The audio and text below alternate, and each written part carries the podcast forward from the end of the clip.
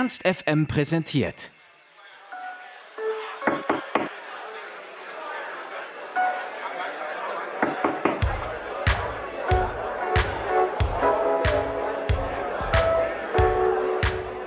Ein Vollblutmusiker, wie er leibt und lebt. Leo aus Hamburg. Anfang Februar hatten wir das Glück, mit ihm zu sprechen. Denn auf seiner ersten eigenen Tour hat er auch Halt in Hannover gemacht. Was seine selbstgeschriebenen Texte für ihn persönlich bedeuten und was genau ein Lexvox ist, hat er uns vor seinem Konzert im Lux verraten.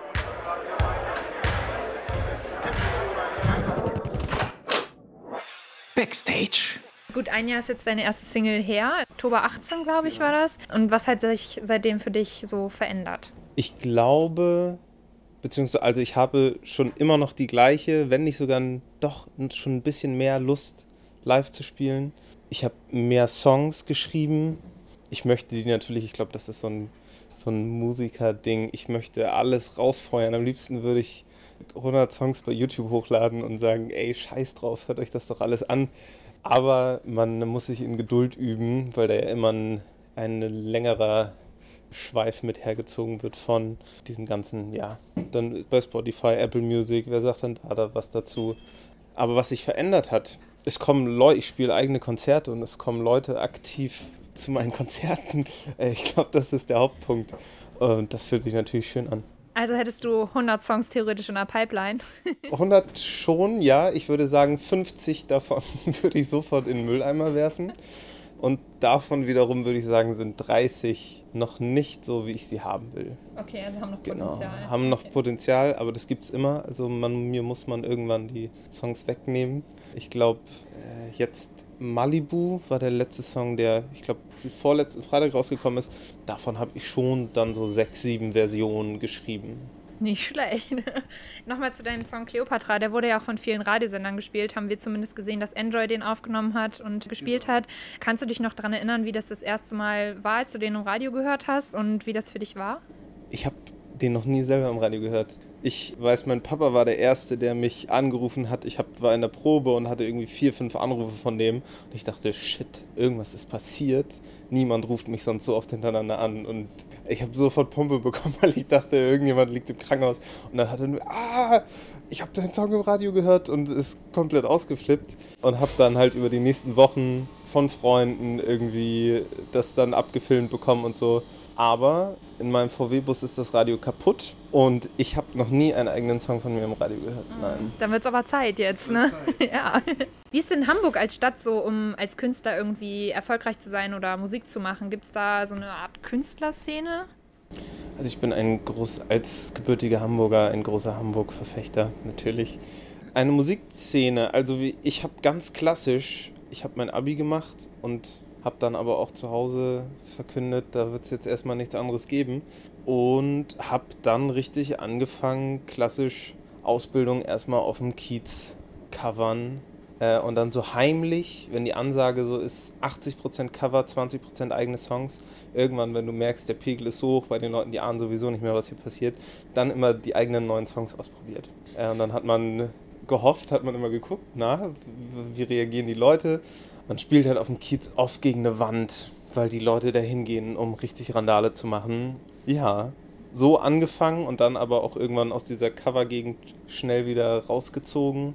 Es gibt eine Szene auf jeden Fall. Viele gute Musiker, meiner Meinung nach. Es ist aber anders als in Berlin. Äh, es ist viel krasser verbunden und in Hamburg kennen sich dann im Endeffekt fast alle. Bisschen kleiner, ne? Bisschen kleiner, ja. Und also deine Musik ist ja jetzt nicht so, also von meinem Gefühl her nicht so die klassische Kiezmusik. Wo bist du nur aufgetreten? Ich habe da alles gemacht. Ich war im Zwick, das ist so ein riesen, ja, so eine riesen typische Massenbar. Dann äh, im Lemitz, da muss man auf dem Tresen spielen. Auch nicht schlecht. Ähm, und es, man kriegt die ganze Zeit, wird einem irgendwie an rumgekrabbelt und so. Das ist um Gottes Willen.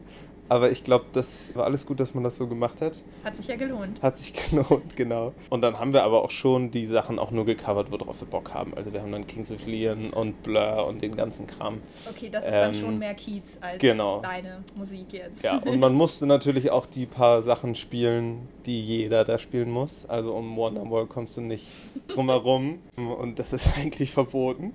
Aber ja. Okay. Du meintest gerade schon, Hamburg so deine, deine Liebe irgendwie. Das heißt, du wohnst auch noch dort und bist immer mal wieder in Berlin für, für Produktionen oder? Genau, ich wohne noch dort, beziehungsweise wieder. Meine Eltern sind irgendwann zwischenzeitlich dann nach Lüneburg gezogen. Aber das ist, ich sage, es ist ein Vorort von Hamburg. Und dann bin ich mit dem Abi gleich ausgezogen und wieder nach Hamburg. Und wohne da tatsächlich mit meinem Pianisten, der da oben irgendwo rumläuft, ah. zusammen. Ah, cool. Das heißt, würdest du für die Karriere woanders hinziehen wollen? Ja. Jein. wow, okay. Ähm, Nochmal, zu, um zu deinem Berlin-Punkt zu kommen. Mein Bruder ist jetzt nach Berlin gezogen, mein bester Freund ist nach Berlin gezogen und ich arbeite da auch viel im Studio. Das heißt, Berlin finde ich schön, um da hinzukommen, zwei, drei Wochen zu sein, zu arbeiten, aber dann zurückzukommen, das ist immer so ein, ah, ja, hier gehöre ich eigentlich hin. Mhm. Aber für die Karriere umziehen. Ich wollte früher, ich bin nach dem Abi auch nochmal ein halbes Jahr nach London, habe da Straßenmusik gemacht. Und da will man natürlich am Anfang gleich die Weltherrschaft erstmal. Und da war die Musik auch auf Englisch und da dachte ich auch, ich muss unbedingt nach LA ziehen und den ganzen Kram. Daraus ist dann auch irgendwann, natürlich Jahre später, Malibu entstanden, der Song. Wie war das denn mit Malibu? Das hast du ja, haben wir zumindest gelesen, auch selber produziert und alles komplett alleine gemacht. Gab es da irgendwelche Hürden, wo du gesagt hast, ach du meine Güte, hier komme ich nicht weiter, ich brauche doch Hilfe? Und was war denn letztendlich anders, äh, als am Ende doch noch Unterstützung zu haben? Also ich hatte insofern Unterstützung, dass Jakob, der nicht nur mein Mitbewohner und mein Pianist ist, sondern auch mit mir zusammen unser kleines Studio hat, ich mit ihm das zusammen gemacht habe. Und ich glaube, die größte Hürde war, das Schlagzeug aufzunehmen, weil das ist, da hat man zum ersten Mal gemerkt, krass, äh, das ist nicht mit einem YouTube-Tutorial getan. Das ist das gleiche mit dem Songschreiben, sehr perfektionistisch. Das heißt, man kann immer weiterarbeiten. Und das Schöne war, dass es halt eine Deadline gab, wo das Ding abgegeben sein musste. Das ist der Unterschied. Man kann nicht irgendwann sagen, gut, wir haben jetzt aufgenommen, viel Spaß an den Produzenten und wir sind weg. Ich freue mich dann auf den fertigen Song, sondern alle Zwischenschritte zu machen, was sich aber auch sehr schön angefühlt hat, als es dann ich bei Spotify Leo Malibu eingeben konnte und das Gefühl so, ja, das war diesmal komplett nur bei mir. Cool. Und jetzt für die nächsten Songs weiter alles selber machen oder war das so ein einmaliges Ding? Nee, schon sehr angezuckert, das jetzt komplett weiterzumachen. Vielleicht zum Mischen, das ist so, ja, der Punkt, bevor es ins Mastern geht, dass jemand noch einmal komplett mhm. extern da reinhört. Weil ich glaube, dass man, wenn man den Song am Tag 40, 50 Mal hört und das über Wochen, man irgendwann auch nicht mehr weiß, ist das jetzt noch cool. Dann einmal zu sagen, hier, schau doch noch einmal kurz rüber, fein Schliff. Okay. Wir haben natürlich uns auch deine Songs mal angehört. die klingen ziemlich äh, persönlich und auch teilweise irgendwie autobiografisch. Verarbeitest du darin irgendwie deine persönlichen Erlebnisse oder sind das, sag mal, Geschichten, die du dir ausgedacht hast? Ich glaube, das vermischt sich komplett. Also alles, was ich da beschreibe, ist etwas, was ich auf jeden Fall gefühlt habe oder fühlen kann. Und dann kommt es darauf an, ob ich dieses Gefühl einfach in eine eine fiktive Geschichte packe oder das wirklich etwas ist, was passiert hat. Aber ich kann sehr, mich sehr in diese Gefühle fallen lassen. In deinen Songs geht es ja relativ oft um, um Frauen. Ist das vielleicht, weil dein Publikum eher weiblich ist oder woher kommt deine Inspiration dafür? Puh, das ja, finde ich sehr spannend, weil ich das Thema natürlich immer ein großes Stück vom Kuchen Liebe ist. Und das ist es immer so das ist einfach mit das größte Thema auf dieser Welt, meiner Meinung nach. Jetzt, viele der Songs sind nicht unbedingt auch auf die romantische Liebe zu beziehen, weil Malibu ist für mich ein Song, gibt es eine, eine Person, aber grundsätzlich geht es darum nicht um eine Beziehung, sondern eher um ein Weglaufen vor Problemen und in Malibu ist alles schöner. Und auch in Cleopatra zum Beispiel ist es für mich viel mehr ein Gefühl von mega verloren sein, nicht wissen, wo man hin soll. Und dann ist da noch diese Person dazu. Deswegen mit meinem Publikum würde ich das, ich glaube, damit hat es jetzt für mich persönlich nichts mhm. zu tun. Nein. Okay. Du bist 24, wenn wir richtig nachgeguckt haben. 25. Sehr schön. Gut, also so alt wie wir ungefähr. Andere in deinem Alter studieren irgendwie oder machen eine Ausbildung. Ähm, wir haben halt auf deiner Seite auch gelesen, dein Motto ist so kein Plan B. Und warum kam das eigentlich nie für dich in Frage? Warum war Musik eigentlich schon immer irgendwie so die Nummer eins in deinem Leben? Weil das immer passiert ist, ohne dass ich das fokussiert habe. Ich habe mir noch nie gedacht, uff, jetzt zur Probe oder och, ich muss irgendwie mal wieder einen Song schreiben. Das ist immer komplett aus mir passiert. Und deswegen ist es etwas, wo ich mir gedacht habe, das wäre doch sehr sinnvoll, damit mein Geld zu verdienen.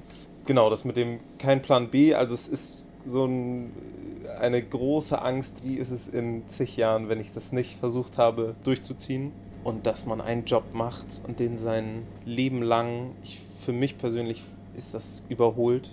Ey, es gibt Leute, die mit 50 nochmal wechseln. Also ich, man braucht einfach nur, glaube ich, sein Leben lang den Mut, irgendwann zu sagen, ich glaube, ich mache nochmal was Neues. Und ich unterrichte, habe einen Lehrauftrag für Musik und unterrichte zum Musikgymnasium und äh, in Hamburg. Das mache ich nebenbei. Cool. Du hast ja als Support schon mal hier im Lux gespielt. Wie ist es denn für dich jetzt, äh, der Hauptact zu sein und einen Support dabei zu haben? Ganz ulkig, weil ich habe gerade den Merchstand so ein bisschen betüdelt und habe dann meinen Kram aufgebaut. Dachte mir, ja, letztes Mal hatte ich so ein Achtel von dem Tisch und durfte da meine Sticker so hinlegen. Und gerade habe ich mich komplett ausgebreitet und habe das da zum ersten Mal mir darüber Gedanken gemacht. Und vor allen Dingen, als wir die Bühnenaufteilung gemacht haben, dachte ich mir, das war doch alles viel kleiner letztes Mal, weil wir halt vor dem kompletten Aufbau von Clan damals uns hingestellt haben ich freue mich vor allem, so viel Songs spielen zu können und nicht dieses, okay Leute, 28 Minuten, haut so viel den Leuten um die Ohren, wie es geht und jetzt hat man halt die Zeit. Im Musikvideo zu Malibu zeigst du so ein bisschen deine Tanzskills. Auf was dürfen wir uns dann heute Abend freuen? Noch mehr. Also wirst du auch tanzen, ja? Definitiv, das muss ich. Auf jeden Fall. Ich habe sogar viel darauf geachtet, dass ich in diesem Set auf der Kleopatra-Tour die Gitarre öfter weglege, damit ich noch mehr mich bewegen kann. Sehr schön. Abschlussfrage zu den eigentlichen Interviewfragen. Wir haben äh, in einem Video von dir gesehen und auch schon bei anderen Künstlern, dass ihr in den Getränkflaschen so dicke Schläuche habt. Warum? Was ist das?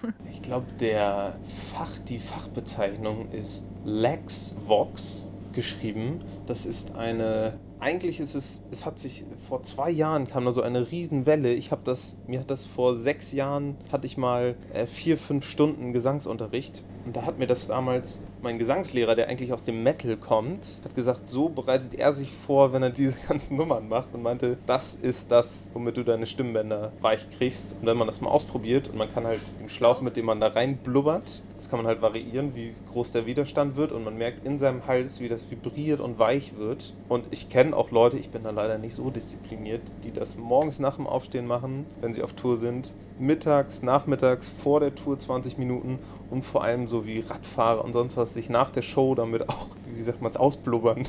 genau. Und es ist wirklich, dass das komplett weich wird und sich entspannt. Ja, zum Abschluss haben wir noch unser Ernst FM Freundebuch. Das sind einfach so Fragen, wo du so aus dem Affekt raus antworten sollst, was dir als erstes quasi einfällt. Alles klar. Das erste ist, welchem Hogwarts-Haus würdest du dich zuordnen und warum? Definitiv nicht Slytherin. So viel steht schon mal fest. Ich glaube Gryffindor. Doch, ich glaube, ich hätte einfach Lust, mit denen rumzuhängen. Bisschen Quidditch spielen und Bisschen so, ne? Quidditch spielen, genau. Dein Lieblingsgetränk? Mein Lieblingsgetränk ist wahrscheinlich. Kannst du nicht sagen. Oh, wie schwierig. Was trinkst du denn da gerade? Ingwertee, aber der hängt mir zum Hals raus. Ich kann ihn nicht mehr sehen. Kaffee. Definitiv, ohne Frage. Wieso bin ich dann? Ja, natürlich. Mit wem würdest du gerne mal im Fahrstuhl stecken bleiben und warum? Mit Trump.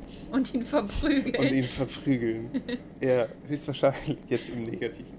Und vielleicht künstlermäßig? Oh, da gibt es so viele. Stevie Wonder, John Mayer, aber das sind alles Leute, die würde ich wahrscheinlich anstarren. Nee, ich würde wahrscheinlich die Fahrstuhltür angucken und ich würde nichts rauskriegen. Das sind so große Leute für mich. Deswegen würde es gar keinen Sinn machen. Wahrscheinlich würde ich mich nebenbei so aufregen, dass ich nichts von mir gebe. Ja. Wohin möchtest du unbedingt nochmal reisen? Mache ich in vier Wochen Vietnam. Trotz des Coronavirus. Ja, ja, ja. Und die letzte Frage, deine Lieblingseissorte? Erdnussbutter oder Malaga?